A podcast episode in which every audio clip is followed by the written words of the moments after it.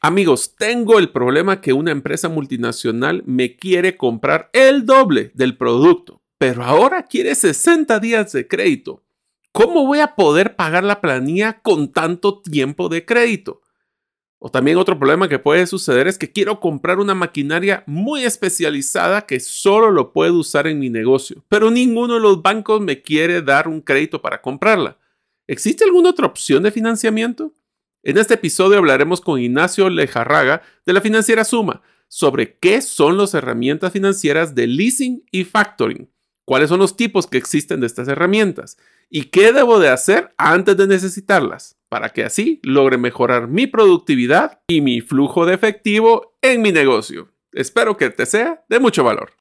Soy Mario López Salguero, ex ejecutivo del mundo corporativo, ahora emprendedor en múltiples industrias como la aceleración de negocios, salud y bienestar, autogestión de documentos legales y plataformas basadas en blockchain. Cuando inicié mis emprendimientos hubiera ahorrado mucho tiempo y dinero de poseer a mano las competencias gerenciales y herramientas prácticas para manejar y acelerar mis negocios. Mi forma de devolver un poco de las bendiciones que he recibido en mi vida es este podcast, Gerente de los Sueños, que se enfoca en temas prácticos simples, relevantes y que puedas implementar hoy mismo. Aprenderemos la metodología comprobada para manejar y acelerar tu negocio, usando la analogía que manejar un negocio es como manejar un carro. La carretera es las necesidades del cliente. La meta es nuestro plan estratégico. Las llantas delanteras es nuestro propósito y plan operativo. Las llantas traseras que nos dan tracción son las ventas y mercadeo. El motor es nuestro talento humano y lo que soporta el carro es el chasis con nuestras áreas de soporte. La gasolina que utilizamos para mover el carro es el flujo de caja. ¿Y quién mejor que el conductor como líder de la organización, acompañado de los pasajeros que son los stakeholders o partes integrales del negocio? Cada semana te damos contenido de valor para que ganes en la carrera de los negocios. Y recuerda que mi sueño es que vivas tu vida con pasión, resiliencia y templanza. Iniciamos. Hola amigos, bienvenidos al episodio número 153 del podcast Gerente de los Sueños. Como saben, mi nombre es Mario López Salguero y les quiero contar que uno de mis postres favoritos son unos waffles con caramelo adentro. Son originarios de Holanda, pero ahora los puedes conseguir casi que en cualquier supermercado.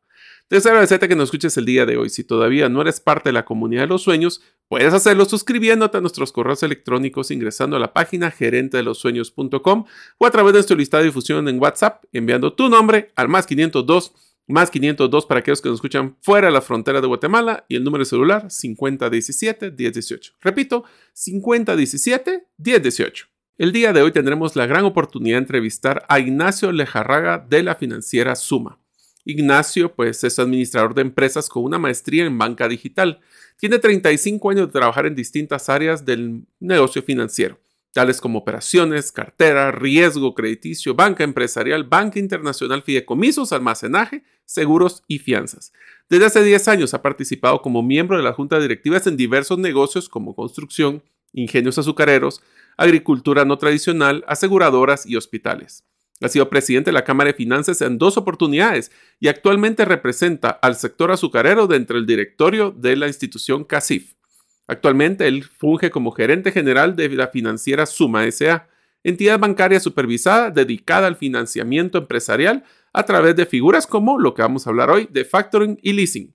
Sus tres principales éxitos considera haber levantado proyectos desde cero como lo fueron dos bancos offshore, el haber logrado introducir las mejores prácticas de factoring en Guatemala y la principal eh, o la participación en la aprobación de leyes de factoraje y leasing en el país. Está casado con cinco hijos, amante de, Atitlán, el lago de Atitlán, el cual considera como su segundo hogar.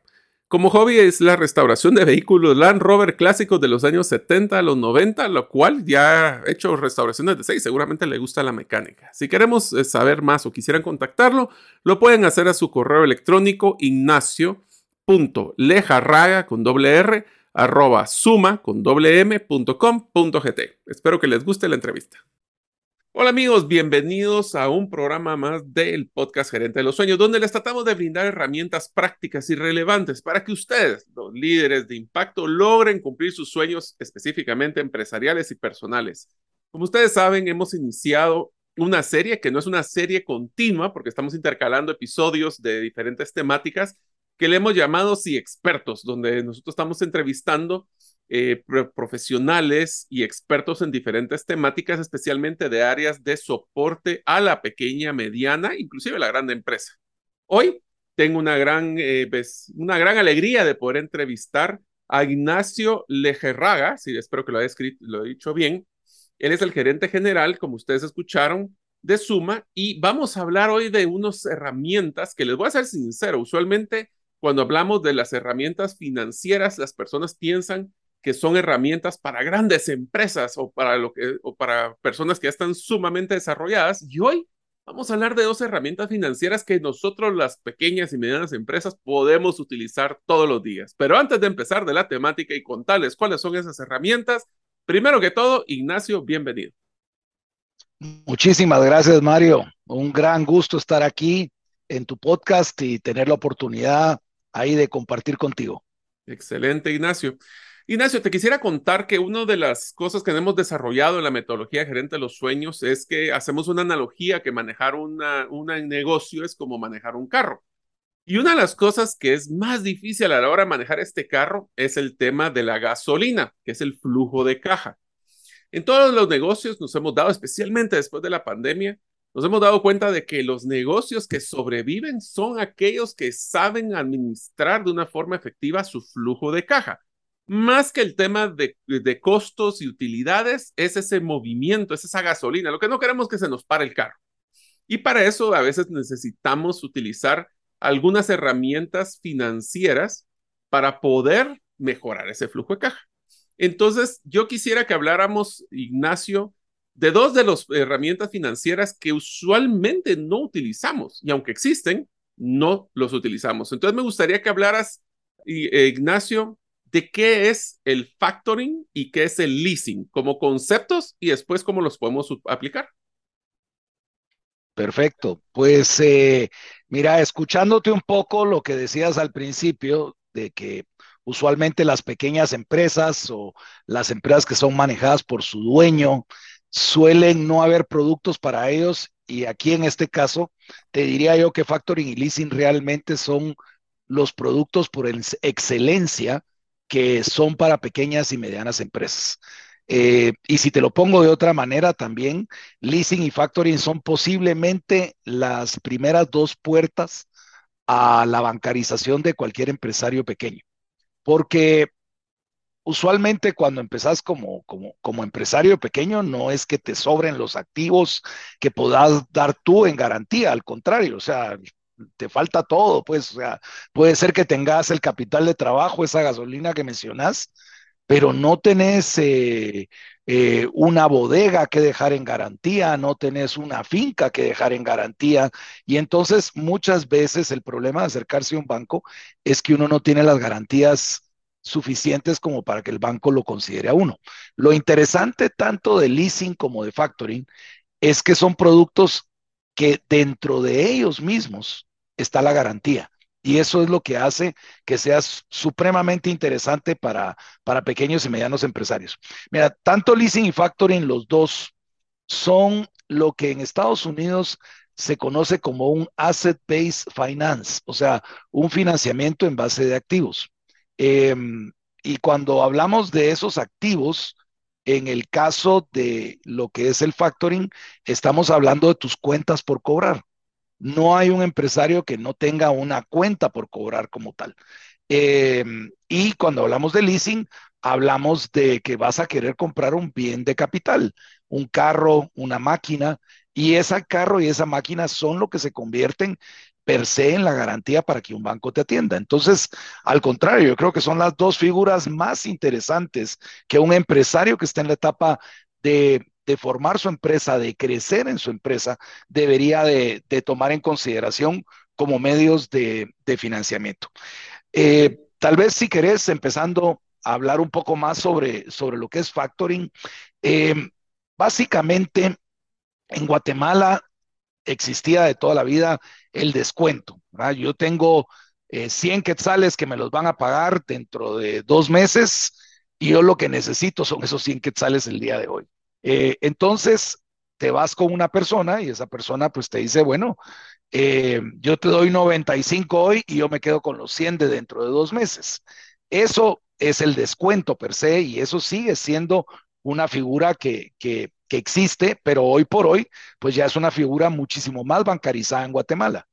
Eh, usualmente, y te digo, hablábamos justo con Mario antes de, empezar eh, la grabación de este podcast sobre los clientes que nosotros atendemos en, Financiera Suma, y usualmente son justamente personas que les diría yo educadas en términos de que fueron al colegio, posiblemente fueron también a la universidad, muy probablemente trabajaron en una empresa grande, eh, tuvieron un expertise en esa empresa grande de hacer algo específico y hay un momento en el que dicen, eso algo específico, yo se lo puedo dar a estas empresas como un outsourcing, ya sea un servicio, ya sea una la producción de algo en específico y estos suelen encontrarse con una situación en la cual, pues bueno, encuentran un buen cliente grande al cual le quieren vender, pero ese cliente grande les paga dentro de 60 días. Y entonces es ahí donde la figura de factoring te puede permitir poder contar con esa gasolina que mencionabas al principio. O sea, pues hay tres partes en este, en este negocio. Por un lado tenés al vendedor descontatario o cedente, depende cómo se le quiera denominar.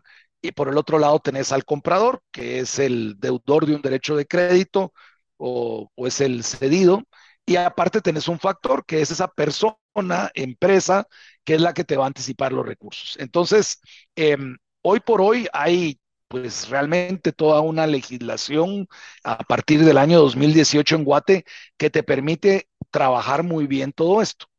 Del descuento es eso que te mencioné, simplemente agarro el dinero y te lo y te lo voy a dar dentro de cierto tiempo. Ya cuando hablas de factoraje o factoring, es un concepto muchísimo más amplio porque en factoring te puede implicar varias cosas a nivel mundial y la legislación guatemalteca hoy por hoy es una legislación que está a lo mejor de los de, a nivel mundial de lo que es legislación. Y en esta pues básicamente cuando estás hablando de lo que es un eh, factoraje hablas de mucho más cosas. Hablas de que sea alguien que te haga la cobranza de que sea alguien que te asegure las las cuentas eh, de que sea alguien que simplemente recibe en garantía esas cuentas por cobrar sin necesariamente cobrarlas.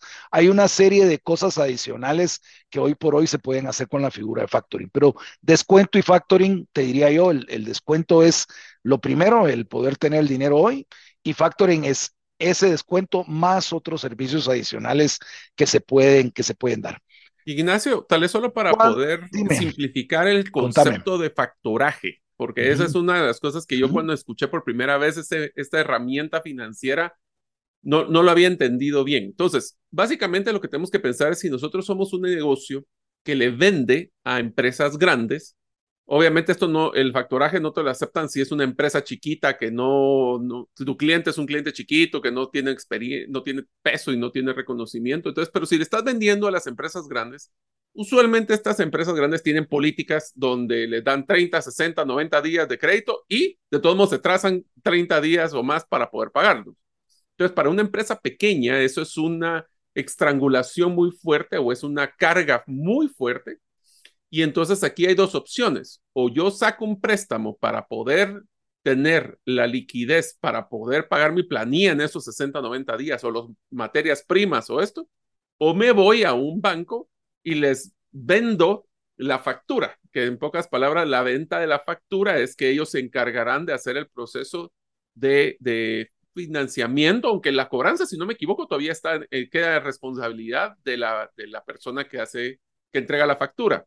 Y ellos lo que hacen es que te entregan anticipadamente ese dinero con un descuento, o sea, hay una comisión por darte ese dinero anticipado, y ahí es donde nosotros podemos generar una liquidez y poder así no tener que sacar préstamos para aguantar los golpes de las planillas y las materias y los gastos. Ahí es más o menos el factoraje. Ah, por ahí vas. Eh, a ver, eh, yo te diría que exactamente eso es el factoraje. Yo tengo una cuenta por cobrar y lo que necesito es ver de qué manera ese derecho de crédito, que es esa cuenta por cobrar, lo puedo hacer líquido el día de hoy para las necesidades que tengo ya sea para pagar a mis proveedores o, o lo que sea. Entonces, ¿cuándo usas esta figura como, como tal? Eh, mira, la usas cuando tenés esa necesidad de liquidez y no contás con una garantía adicional, porque tú hacías la mención, voy a un banco y pido un crédito. Lo primero que te va a preguntar el banco es qué garantía me va a dejar, ¿verdad?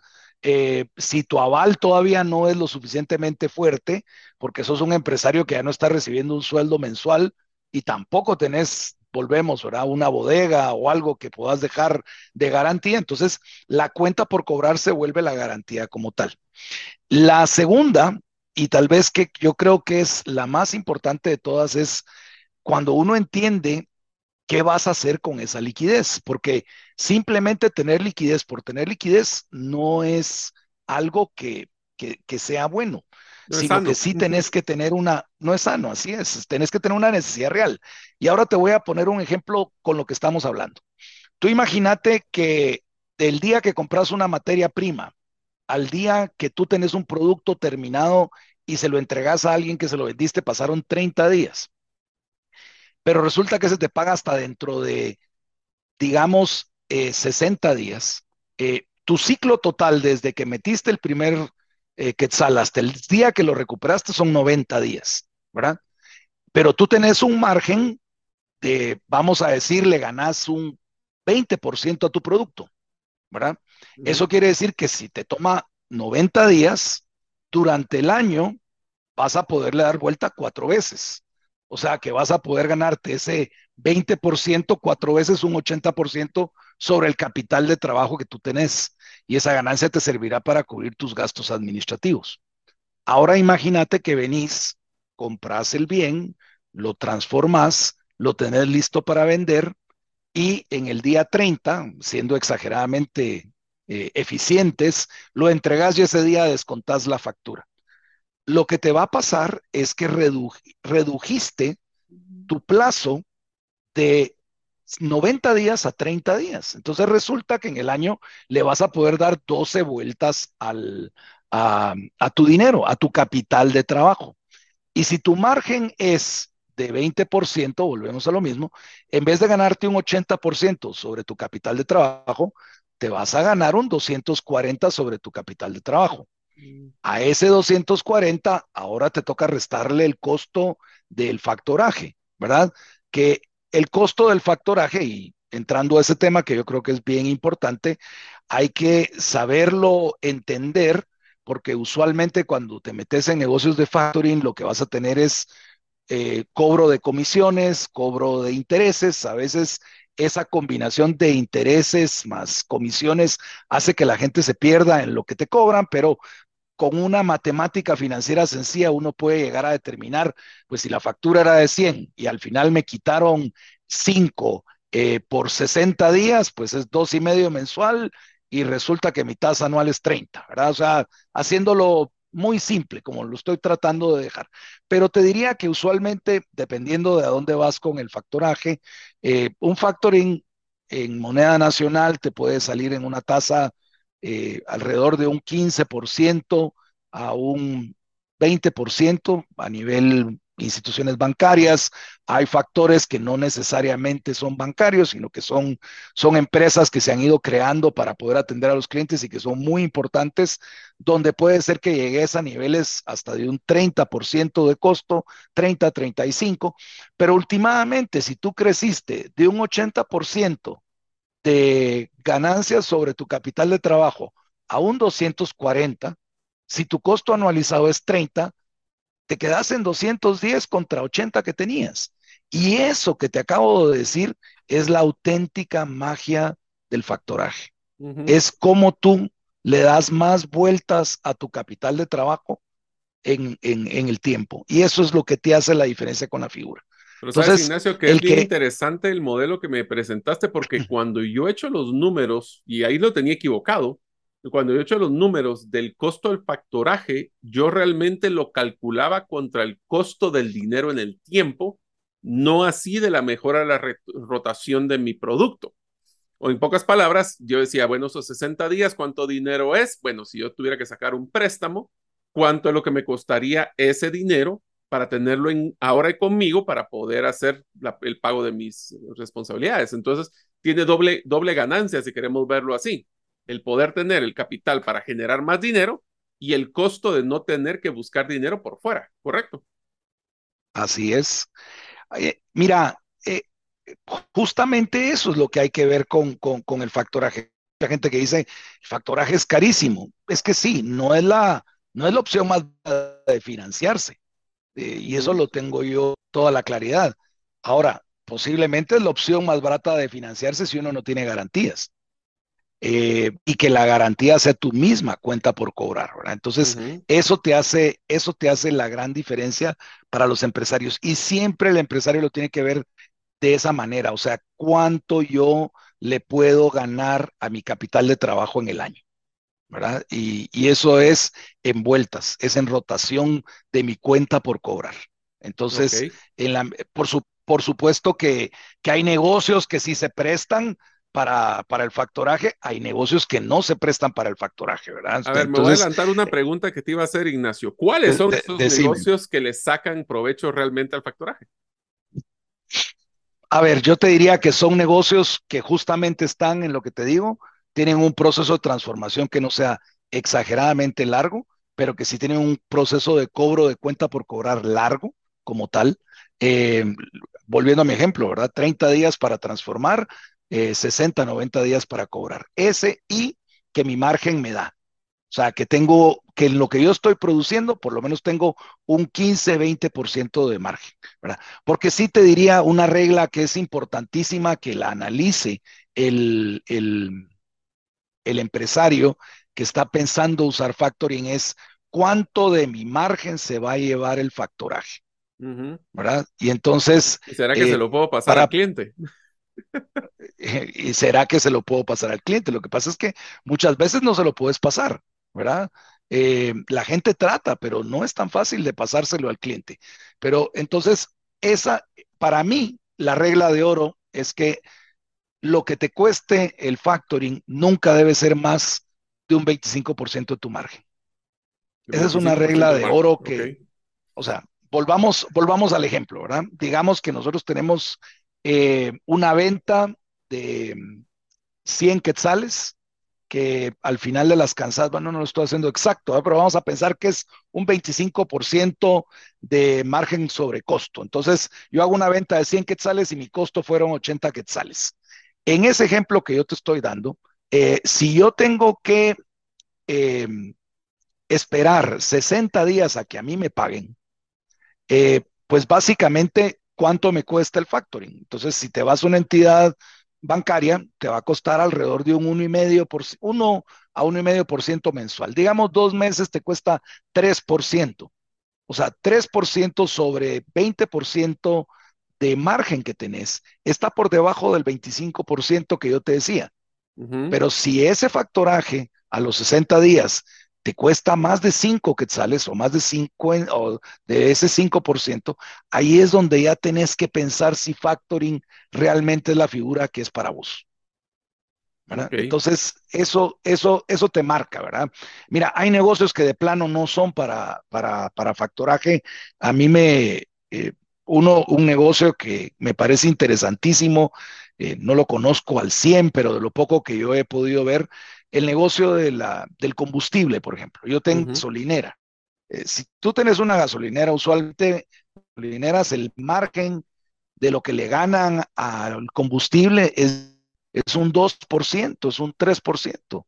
O para ponértelo en perspectiva, les he escuchado, es un quetzal por cada galón. Si el galón te vale 30 pesos, es un 3%, ¿verdad? Pero lo que pasa con ese combustible es, lo compras el día de hoy, lo metes en el tanque, en el tanque te debería durar siete días y lo vendes en efectivo. Entonces, eh, es un buen negocio, puede ser que rotes tu inventario una vez a la semana. Entonces, si te ganas 3% y rotas una vez a la semana, pues realmente le sacas 150% a tu capital de trabajo porque son 50 y pico semanas en el año, me, explico, pero no tenés una cuenta por cobrar eh, como tal. Ahora, la gasolinera que viene y dice, no, es que yo voy a empezar a vender al crédito, porque resulta que esta empresota me quiere comprar combustible para sus camiones y me lo va a pagar a los 60 días. O sea, a los 60 días eh, me voy a seguir ganando el 3% que te hablaba, que se gana la, la gasolinera por vender el combustible, pero el costo del factoring probablemente va a ser 3% por 60 días. O sea, no va a ganar nada. Entonces hay que entender siempre esa relación entre mi margen y el costo del factoraje como tal. Si uno sigue esa regla, es un negocio que si se aplica a mí, me puede ayudar muchísimo a hacer una mayor ganancia realmente, ¿verdad? Ok. No sé si quedó más o menos ahí claro. Sí, lo, yo también inclusive el factoraje lo veo como una, una palanca de uso de emergencia en el momento que, se, que tenga una caída de, de flujo, donde tengo que conseguir esa liquidez para pagar planilla, para pagar proveedores. Entonces, tal vez la pregunta siguiente, Ignacio, específicamente de factoraje es, ¿cómo es el proceso para poder solicitar un factoraje? ¿Será que es tan rápido? ¿Se van a tener que hacer un análisis crediticio? ¿Cualquier banco lo hace? ¿Cómo es ese proceso para iniciar un proceso, un, modelo de factoraje? En unos momentos continuaremos con el podcast Gerente de los Sueños. Ahora, unos mensajes de uno de nuestros patrocinadores que hace posible de que nosotros podamos publicar el podcast cada semana. La gravedad, el tiempo, la genética y los embarazos tienen un impacto en nuestros cuerpos. Tú mereces el cuerpo que siempre has soñado. Solo necesitas la ayuda de New Genesis Plastic Surgery dirigida por el doctor José Fernando López. Haz tu cita el día de hoy en la página newgenesisps.com. Al mencionar Bitcoin Economics, obtendrás un 50% de descuento en tu primer consulta. De las mejores, de las mejores anécdotas que tengo antes de responderte es, eh, un día íbamos con una de mis ejecutivas de negocios y nos metimos en el elevador de, una, de un edificio y en eso se abre la puerta y aparece uno de mis clientes enfrente y me dice, ahí está el salvador de mis quincenas. Mira, nos, empezamos a reír porque, porque, porque resulté ser el salvador de sus quincenas. Y es que realmente lo que te pasa es que muchas veces tú tienes que hacer un factoring porque tenés un proveedor que no espera. Y usualmente ese proveedor es la planilla, ¿verdad? a la planilla hay que pagar el 15 y el, y el 30, entonces no hay, no, hay, no hay por dónde, ¿verdad? O sea, sí es algo que tenés que, descontar. Así que por lo menos alguien cree que soy su salvador, eso es bueno. Creo que es bueno. bueno, mira, a ver, eh, ese es un tema bien interesante lo que tú acabas de mencionar. Por supuesto que dependiendo del factor al que te acerques, ya sea un factor eh, bancario o ya sea un factor no tan regulado, eh, lo que te va a dictar es, eso te va a dictar primero qué tan qué tan complejo o no complejo puede ser eh, descontar. Si vas con un factor eh, en la calle, usualmente lo que va a hacer es revisar la cuenta por cobrar, si es una cuenta por cobrar buena y, probablemente sin pedirte mayor información financiera te, te, anticipe plata, ¿verdad? Eh, lógicamente va a tener un costo más alto. Si te vas a lo que es un factoring ya a nivel bancario, allí lo que vas a encontrar es que no va, eh, el análisis de factura por factura eh, no es lo primero que hacemos. Lo que hacemos los, los que son actores bancarios es usualmente establecerle al cliente un cupo de descuento de facturas, en donde sí hay que llenar toda la documentación, todo lo que implica eh, pues crear un crédito un préstamo formal, vas a tener que llenar tus formularios de, lavado de dinero, vas a tener que llenar tus formularios de la solicitud, vas a tener que traerme estados financieros, eh, vamos a revisar tus referencias eh, crediticias en el sistema bancario y afuera las comerciales. Y ese proceso es un proceso que, como sabemos, puede ser pues tan rápido como dos semanas o tan lento como tres meses, ¿verdad? O sea, depende de las circunstancias de la entidad, qué tan buena sea la calidad de tu información financiera, eh, pero entonces esa fase no te la quitas con un factor de una entidad supervisada. Pero lo que sí es, una vez tenés establecido tu cupo, los descuentos de las facturas, ya cuando tenés la factura enfrente y venís y la descontás conmigo, pues bueno, puede ser tan rápido como el mismo día te estoy estoy anticipando los recursos. Todo es que yo como factor logre establecer por lo menos dos de las tres reglas de oro que este, este producto tiene, ya poniéndote del lado del factor. La primera es que yo sí voy a llamar a tu cliente y le voy a preguntar si la factura que me mandaste es una factura que es, que es real. O sea, porque lo primero que tengo que chequear es que la factura sí sea una factura que existe. Es tu garantía. La segunda, así es, así es. Y créeme que em, lamentablemente eh, las pérdidas que todos los que hemos estado en este negocio hemos tenido han sido principalmente de facturas que han logrado algunos clientes con mala fe. Eh, pues traerte y que son facturas que no son ciertas, ¿verdad? Entonces, ese tipo de cuestiones son las que uno como factor tiene que cuidar. Entonces, pero si uno logra confirmar que la factura es buena, tiene una buena base para hacerlo. Si uno logra notificar que el derecho de crédito ahora es propiedad del factor, ya no es propiedad de la persona, porque yo si te pagué es que ahora yo soy el dueño de ese derecho de crédito. Si yo se lo logro, logro notificar al, al, al que va a pagar ese derecho de crédito, entonces ya con eso ya podés descontar de alguna manera. El, y, esas, y eso es algo que nosotros, te digo, hemos llegado a un nivel en el cual de perfeccionamiento que podemos llegar a descontarte el mismo día que me, que me traes la factura. Voy a depender de que pueda yo confirmar, voy a depender que tu cupo esté al día, eh, que tu cupo esté actualizado, pero puede ser tan rápido como el mismo día. ¿verdad? Eso es una ventaja. Lo solo que pasa quisiera hacerte una pregunta antes. El, ¿Vos crees que entonces una empresa que está llenando estas características, que es una persona, una empresa que va a tener facturas que tienen créditos altos para, para venderle a empresas grandes, debería de tratar de acercarse con ustedes proactivamente para generar esa apertura de cupo antes de que tenga la necesidad de tener que hacer los descuentos? Ese es nuestro principal problema cuando se nos acercan los clientes. Los clientes suelen acercarse cuando ya la necesidad la tienen enfrente. La quiero mañana. ¿verdad? O, sea, hoy, es martes y tengo que hacer un pago el viernes. Eh, eso es muy difícil, ¿verdad? Yo creo que aquí lo que, lo que es importante es tener un poco de planificación de, cómo veo que van a estar mis necesidades, ¿verdad? Y, y honestamente te digo, en la mayoría de las entidades bancarias tener un cupo de factoraje no implica ningún costo más allá de posiblemente la escrituración del cupo en algunas entidades. Eh, alguna tal vez te cobrará una comisión por el hecho de tener un cupo anualizado, aunque no lo uses, que no debería pasar nunca de un 1% del valor del cupo, pero son cosas que uno eh, como empresario tiene que asegurarse eso, ¿verdad? Para no llegar en el momento en que la, la factura me urge para hoy. Eh, mira, se llama planificación eh, financiera eso, en pocas palabras. Sí, mira, por ejemplo, hay, eh, no voy a decir nombres, pero, pero por ejemplo, hay una cadena grande de supermercados que usualmente descuenta sus propias facturas, pero que a final de mes, a final de año, deciden cerrar la cartera en diciembre, ¿verdad? Entonces, si tú venís conmigo un 15 de diciembre que querés descontar tu factura porque no te la descontaron ellos, va a ser muy difícil.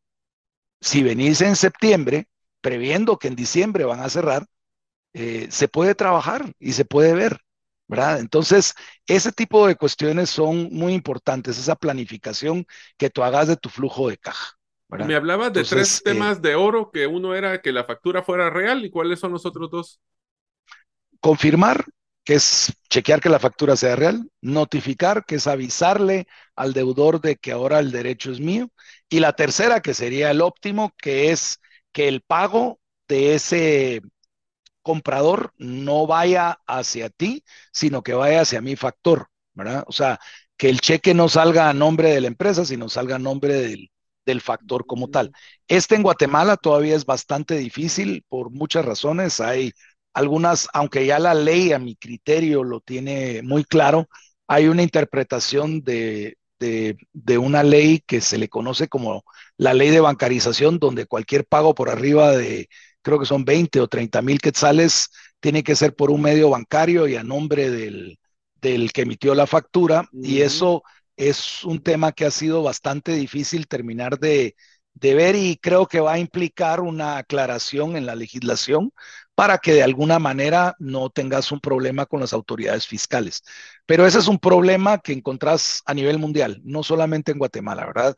Hoy por hoy hay algunos medios que pueden usarse para, para para que ese riesgo que tenemos los factores pueda diluirse, eh, principalmente débitos a cuentas o cheques prefichados, pero te diría yo que, que, es algo, es un valladar que se puede resolver. Pero así son las tres reglas de oro para alguien que se dedique a este negocio, ¿verdad? Poder confirmar, poder notificar y recibir el pago directamente.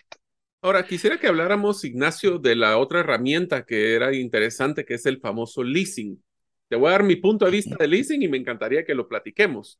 Leasing es una herramienta que es clave y sumamente interesante para poder tener el acceso a comprar activos, principalmente, bienes inmuebles, aunque ahora haya visto que hay leasing hasta administrativo y financiero, pero en general es para comprar un camión, si queremos ponerlo como un ejemplo, si necesito comprar un camión, pero en vez de meterle, y como no tengo el, el dinero de un solo, lo que voy a hacer es sacarlo bajo un modelo financiado, pero el financiamiento viene con ciertas características y uno es que viene una factura de parte de la persona que lo emite, en este caso la empresa como la tuya, donde viene para con todo IVA, que ese IVA a mí me sirve para poder hacerlo también en mi crédito fiscal, es, una, es un escudo tributario, si queremos verlo así.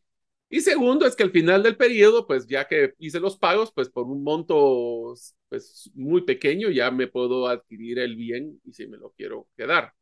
En Estados Unidos es sumamente común eso para sacar los carros, que la gente los saca con leasing, paga sus, sus cuotas y después lo que hacen es que en vez de que el terminar de pagar esa cuota última, lo que hacen es renovar y sacar otro carro nuevo. Y así se van manteniendo y se vuelve, no son realmente dueños per se del activo, porque si quieren verlo en su contabilidad no es que se vaya a su balance, sino que se vuelve un gasto. Y eso tiene bastantes ventajas, pero definitivamente el leasing, a diferencia de Estados Unidos, por lo menos en Guatemala, lo que yo sé, es que es una muy buena herramienta.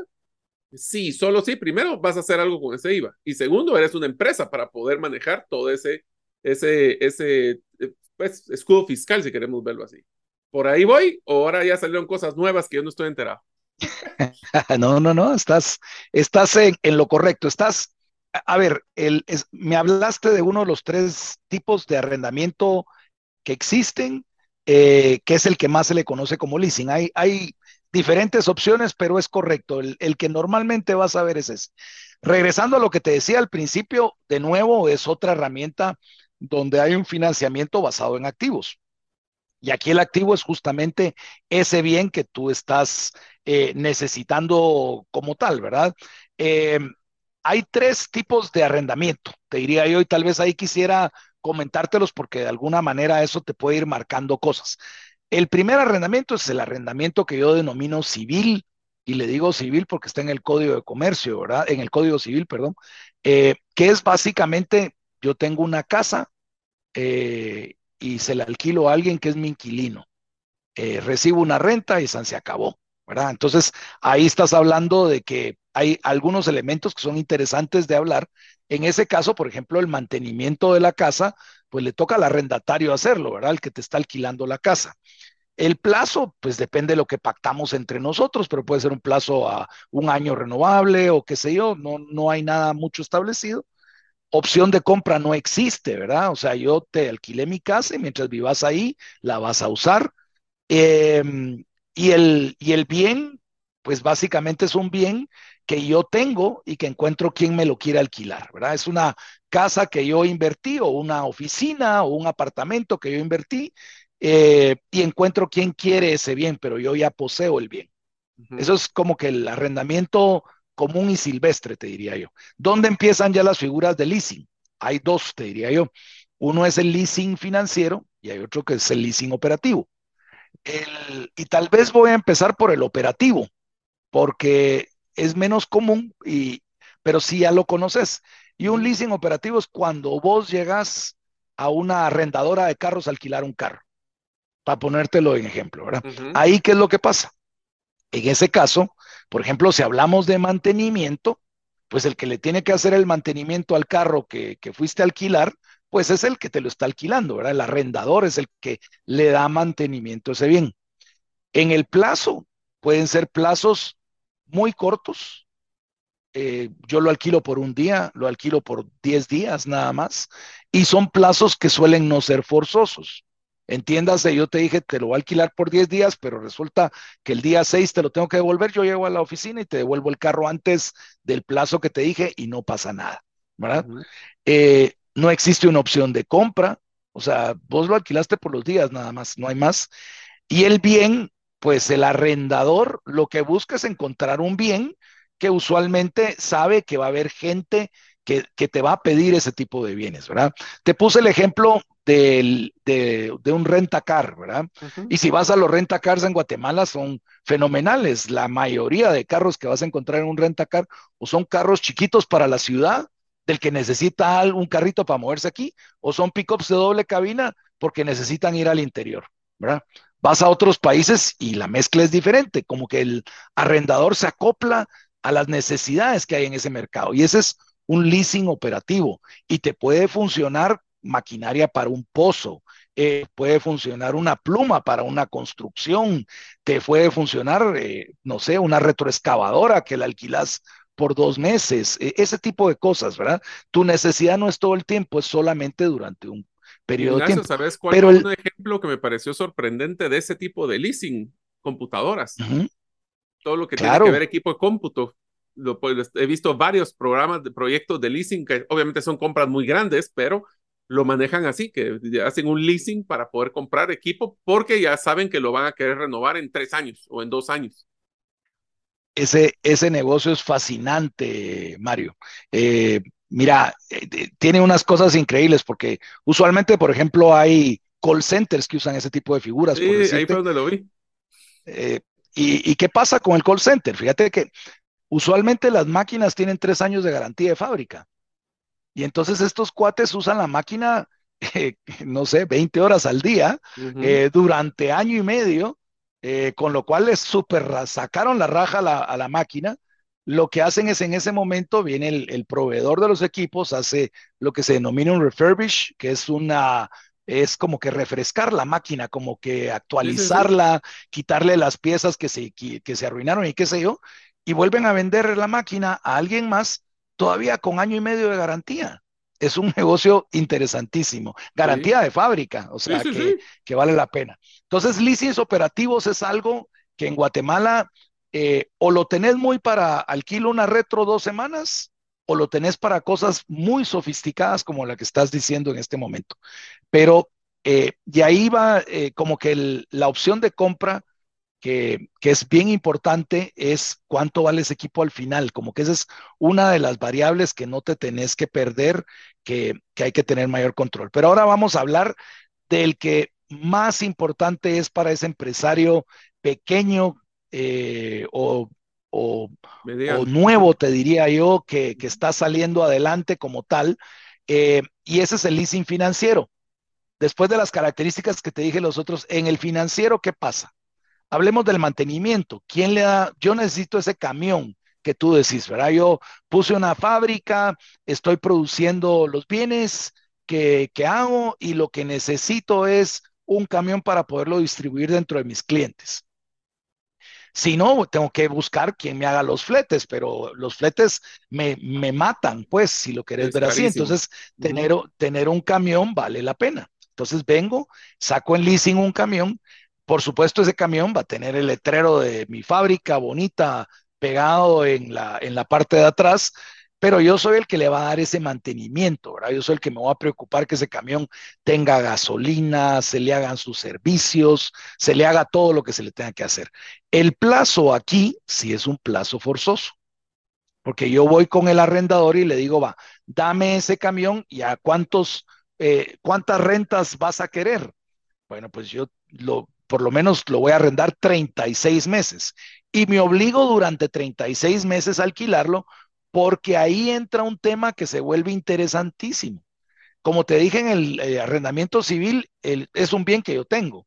En el arrendamiento operativo es un bien que yo como arrendador percibí que la gente sí quería arrendar por unos días.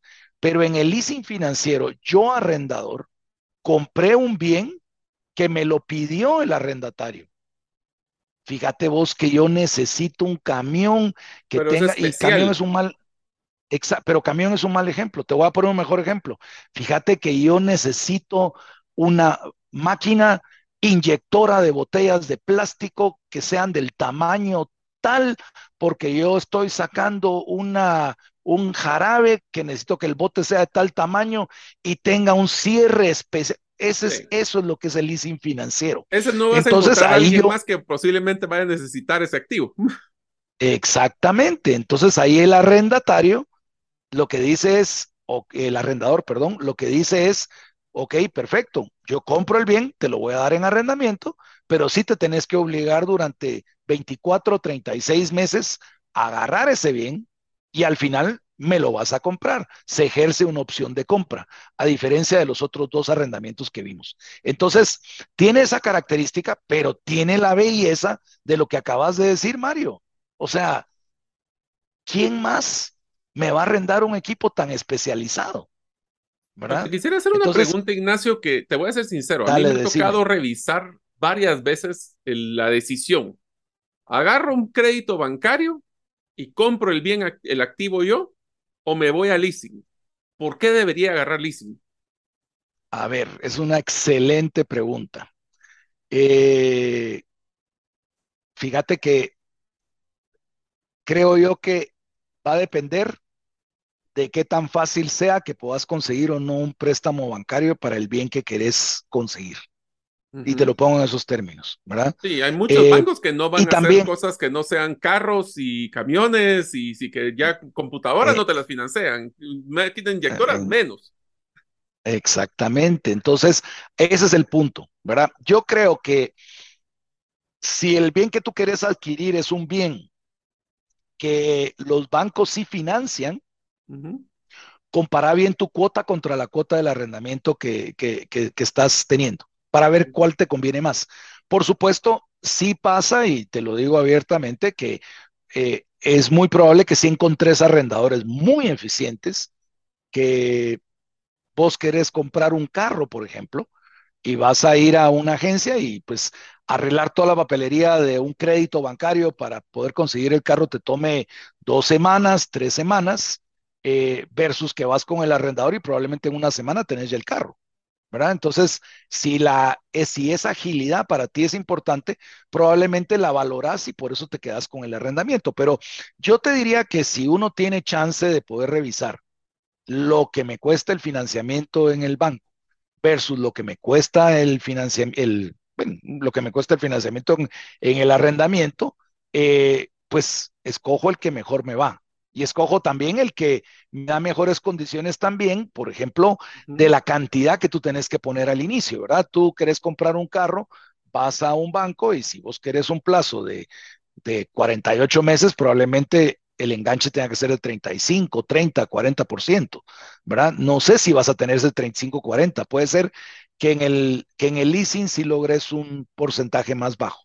Te diría yo, Ignacio, que sabes dónde yo sí vi, o sea, te lo digo por experiencia porque me ha tocado ver esta decisión varias veces, pero te lo voy a poner como fue donde yo sí vi una ventaja competitiva sumamente grande de leasing. Dos formas. Uno es, si voy a hacer un activo, un una máquina, una maquinaria sumamente grande, que sé que me va a durar muchos años, es muy poco, o sea, existen limitaciones de cuánto puedo depreciar yo en mis, en mis estados de resultados, versus un leasing que lo puedo extender a veces un poquito más. Pero donde vi yo, donde está la diferencia, porque usualmente si uno mira la cuota o la tasa, pues es una tasa competitiva. Lo que pasa es de que obviamente ahí el IVA tenemos que usarlo. Si no vas a usarlo, pues leasing se vuelve complicado. Pero también tenemos que tomar en cuenta de que esto entra como un gasto. Y por ende, si estás en un régimen donde estás pagando tus impuestos sobre utilidades, el leasing es una belleza porque estás bajando tus utilidades, que de otra forma lo que estás haciendo es depreciándolo en, un, en el balance, si queremos verlo así. O sea que en pocas palabras, si ustedes consideran, amigos, de que van a comprar un bien grande, eh, el leasing es una opción si les va a dar ese apoyo fiscal en bajar sus impuestos, porque ahí sí tiene un impacto severo en las finanzas de la empresa, ¿no lo has visto? Eh, a ver, ahí te voy a responder con, con, con algo importante, ¿verdad? Eh, yo te diría que lo que la figura de leasing hace en un momento dado es poder anticipar tus escudos fiscales. Así es. No necesariamente pagar, no necesariamente pagar menos impuestos. O sea, ¿A, qué me refiero yo con eso? Por ejemplo, tú tenés una, una maquinaria que la puedes depreciar en cinco años, tú tenés un escudo fiscal de 20% todos los años, ¿verdad?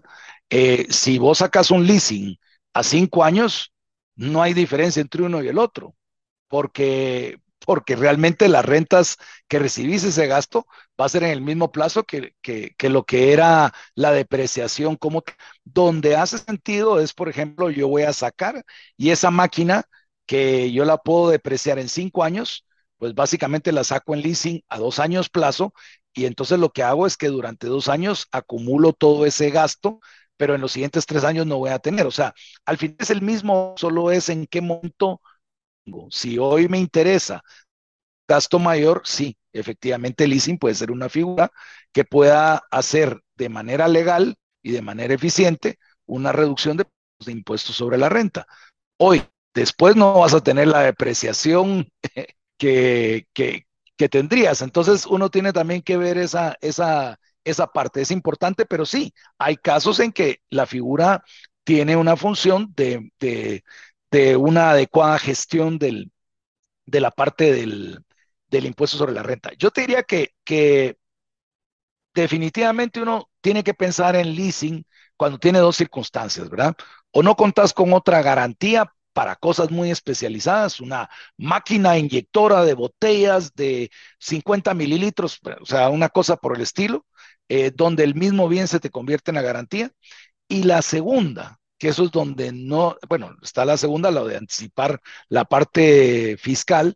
Y la tercera, que para mí es clave también, es que esos equipos a mí me mejoren la capacidad de generar por ah, encima de lo que me cuesta la renta. Esa es la clave, ¿verdad? Lo que yo tengo que ver es, puchica, yo comprando esta máquina voy a poder reducir mi factura de electricidad en tanto al mes. Y solo con eh, la reducción de la factura de la electricidad se paga la cuota del arrendamiento y al final me queda la máquina. Ese es el tipo de análisis que uno tiene que hacer a la hora de ver si uno se mete o no se mete al leasing. Te lo, te lo, pongo, te lo pongo en esa perspectiva, ¿verdad? Para mí eso es clave. Yo la, la fiscal, te quiero ser honesto, suelo no venderla eh, porque creo que al final es una cuestión de en qué momento lo vas a poder gastar, ¿verdad? pero, pero sí, es válido. O sea, si vos deprecias en dos años en vez de en cinco, pues tenés un escudo más grande, ¿verdad? Y más cuando vas a tener posiblemente el interés de cambiar esa máquina en esos dos años. Entonces, querés ah, tener ese escudo fiscal en el tiempo que sabes que vas a necesitar el producto. Ignacio, yo te diría de que uno de los de las cosas interesantes que has mencionado con ambos factoring y, y leasing es que son herramientas para la pequeña y mediana empresa. Entonces, si le pudieras decir así como los top 3 a 5 cosas que una empresa que está pensando entrar a evaluar leasing o factoring en su negocio debería prepararse. Obviamente voy a decir yo uno, que es que sea formal y que tenga estados de resultados y financieros para que puedan revisarlos, si no, eso está difícil. Pero, ¿qué otras cosas has visto con tu experiencia donde ha tenido, y voy a decir los casos como que no les han dado el leasing, no les han dado el factoring, donde han fallado estos clientes ¿Cuáles son esos errores que deberían de evitar? Yo te diría que, que uno es, uno tiene que conocer eh, sus capacidades, ¿verdad? Eh, muchos de los errores de los clientes que te llegan son, son clientes que, que, realmente eh, lo que te están planteando puede no hacerte sentido, ¿verdad? ¿A, qué me refiero yo?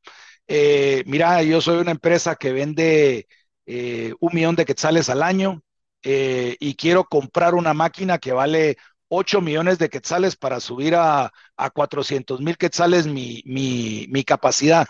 Mira, aunque la máquina te dé, estás pegando un brinco demasiado grande de una cosa a la otra. Entonces, eh, yo no estoy diciendo que uno no quiera soñar, sobre todo en un, en un podcast que habla de los sueños, ¿verdad? Pero, pero yo creo que, que, realista para lo con los sueños. Es que es que eso es, eso es como cuando uno se prepara para correr una maratón, ¿verdad? O sea, o sea, uno no, no pasa no de correr inspiración que hoy me pongo y me voy los zapatos y me voy a correr a media maratón, me muero a la mitad, pues. Exactamente. Entonces, creo yo que lo que muchas veces sucede es que los empresarios no entienden esas, esas gradas que uno tiene que ir subiendo, ¿verdad? Uno no sube todas las gradas de un solo. Eh, la, y segunda es que muchas veces también como que la gente espera ese contrato maravilloso, ¿verdad? O sea, ala, fíjate que yo tengo una máquina con la que hago unos trabajitos de, de, de ¿cómo se llama esto? De, de, de movimientos de tierras y, eh, y resulta de que, de que vino un ingenio y me dijo de que le trajera 10 retroexcavadoras y que me las alquilaba. Volvemos a lo mismo, ¿verdad? O sea, sí, es el contrato tu sueño, pero pero, pero estás ya en la capacidad de poder resistir si el ingenio a medio contrato te corta por cualquier razón. Eh, muchas veces también hay errores, por ejemplo, de que la gente te dice, mira, eh, fíjate que tengo un pedido para, para, ¿cómo se llama esto? Para producir tal cosa durante seis meses y quiero que me des una máquina a tres años plazo. O sea, ¿cómo yo sé que después del mes seis vas a tener el público para poder seguir comprando. Entonces, yo lo que creo es que uno sí tiene que planificar sus, sus saltos, ¿verdad? Insisto, no es no soñar, porque la verdad que estos dos productos son fabulosos, pues, o sea, realmente te permiten, te permiten hacer cosas maravillosas, pero hay que ir paso a paso, o sea, no, no se puede saltar uno etapas, ¿verdad? Eh, eso es como, como, como que alguien no termine, no termine el colegio, pero quiere ir a la universidad de una vez. O sea, eh, Mira, yo lo digo con una frase que los que nos, me han escuchado en los casi ya tres años cerrados de este podcast, que es simpático, es gatear, caminar, correr. ¿Verdad? Entonces tenemos que aprender a, hacer paso por paso. Sí vale lo soñar, pero también el no, no tener una ceguera de lo que puede ser la incertidumbre que pudiera pasar en el tiempo. Eh, Ignacio, ya que se nos está acabando un poquito el tiempo, quisiera hacerte una pregunta más de la empresa de Suma. Ustedes, aparte de factoring y leasing, ¿qué otros productos financieros manejan o, qué, cuál es el enfoque del negocio para estar claro? 90% de mi negocio es leasing y factoring, Mario, en ah, la parte crediticia y este es, este es mi ajo. Eh, hacemos, estamos muy, estamos muy metidos en otras cosas como, como lo son eh, operaciones de eh, fiduciarias, de fideicomisos. Ahí el público es otro, ahí son las entidades bancarias mi público, pero te diría que principalmente mi negocio es el Asset Based Finance, el financiamiento en base a activos, justamente de lo que hablamos el día. Así que ahí nos tenés a las órdenes. ¿Y, ¿Y cómo los podrían contactar, Ignacio? Por si alguien que está escuchando quisiera animarse a evaluar proactivamente el, cupo de, de, un factoring o inclusive el análisis de una leasing, eh, ¿cómo los podría contactar? ¿Cuál es la mejor forma? Pues eh, con mucho gusto te les dejo mi correo, es ignacio.lejarraga, es L-E-J-A-R-R-A-G-A, arroba suma summa.com.gt. Y yo con mucho gusto redirecciono a la persona dependiendo de sus necesidades con quien dentro de la empresa lo puede atender. Y con mucho gusto ahí resolvemos inquietudes también. Súper, pues Ignacio, muchísimas gracias por el tiempo que nos has dedicado. Yo, estas dos herramientas siempre me han fascinado, especialmente entender en qué momento las podría utilizar en alguno de mis negocios pero también importante saber cómo hay que prepararse para poder utilizarlos. Así que te agradezco muchísimo tu tiempo por haber estado el día de hoy en este programa del podcast Gerente de los Sueños. Así que te dejo que te despidas ahí de la audiencia. Pues muchísimas gracias a todos por escuchar este podcast y gracias a ti, Mario, de veras un, un gran, gran eh, esfuerzo que haces por los empresarios que tanto lo necesitan. No es fácil ser empresario, jóvenes, y, y este tipo de podcasts ayudan. Así, que, es, así que si ustedes amigos también son gerentes, muchas gracias Ignacio, si ustedes son gerentes y miran que su jefe, el dueño del negocio, está teniendo problemas para este tema de flujo, ¿qué tal si ustedes le pueden enviar este podcast y este episodio para que evalúen el factoring o leasing como una opción para su financiamiento? Seguiremos haciendo entrevistas con más expertos para que ustedes, a través de esta experiencia y estas pláticas, logren tener herramientas y así cumplir sus sueños. Nos vemos en el próximo episodio. Muchas gracias por escuchar este episodio del podcast Gerente de los Sueños. Recuerda que si deseas recibir la infografía de este episodio, solo debes hacerlo inscribiéndote en la comunidad de los sueños en la página gerentedelosueños.com o enviando tu nombre al WhatsApp del teléfono más 502 50 17 10 18. Nos vemos en el próximo episodio y que tus sueños de esta semana se vuelvan una realidad.